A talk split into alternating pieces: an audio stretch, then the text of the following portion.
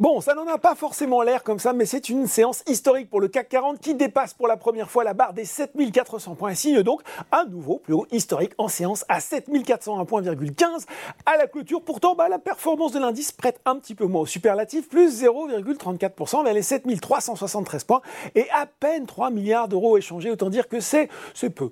Outre-Atlantique, on hésite un petit peu, plus 5% cette année. L'objectif de croissance annoncé par la Chine est moins important que prévu, ce qui a pu euh, décevoir les investisseurs qui guetteront l'audition de Jerome Powell demain devant la commission bancaire du Sénat et le jour suivant à la Chambre des représentants.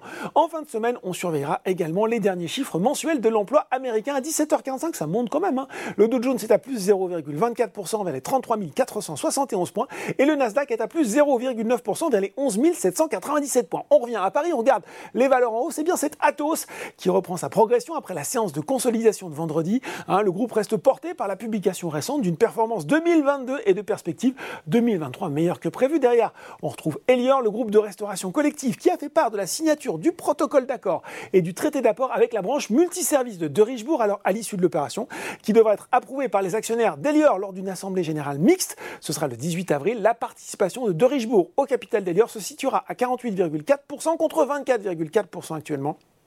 Daniel de Richebourg deviendra PDG du groupe de restauration collective et abandonnera ses mandats opérationnels chez de Richebourg.